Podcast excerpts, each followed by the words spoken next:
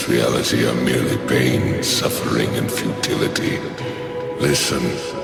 Everywhere you look in this world, wherever there is light, there will always be shadows to be found as well. As long as there is a concept of victors, the vanquished will also exist. The selfish intent of wanting to preserve peace initiates wars, and hatred is born in order to protect love.